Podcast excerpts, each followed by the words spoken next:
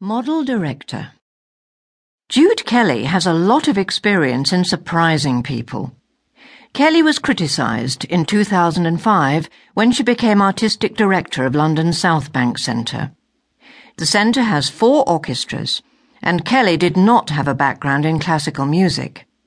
Yet today, the complex, which includes the Royal Festival Hall, is a financial success, and Kelly is one of the most powerful figures on the British arts scene. Kelly, 56, started her career as artistic director of a theatre in Portsmouth, England. She was just 22. It was great because it was my own company, Kelly told The Guardian. I was in charge. People sometimes thought she was the secretary, not the director, she says. When she decided to study theatre at the University of Birmingham, I didn't know of any women directors. It came from doing plays in the back garden and studying plays at school. Kelly is married to a writer and has two children. She knows how difficult it is to combine career and family. I had a fantastic partner who was prepared to organize his creative life around mine, she says. But it was still stressful. Her own experience makes her want to help other women. I like being able to make younger women feel they've got an ally, Kelly says. Women should support other women.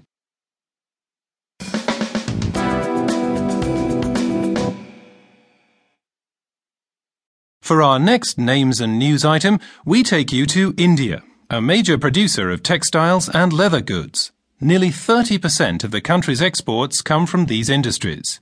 But if demand from traditional buyers is weak, where does one find new customers in the global marketplace? Let's find out. The text is read by Rajna Kotari from India. Stitching up new markets. India is world famous for its textiles and leather goods, an industry that employs more than 50 million people. So when demand from traditional markets in the US and Europe fell during the financial crisis, textile producers began looking for new buyers. They found them in emerging economies such as the United Arab Emirates, Saudi Arabia, and China. I waited six months for my money to come from an Italian client, says Mohammad Idris, a maker of leather belts. I stopped waiting and I looked for other solutions and ended up selling to the Chinese. Idris told the Financial Times. They pay on delivery. Ali Ahmed Khan, director of the Council for Leather Exports in Chennai, in southern India is hopeful about the development. Europe and the US are still important, but we can see a shift to other emerging economies, Khan says. Europe and America are the old world, adds Idris happily.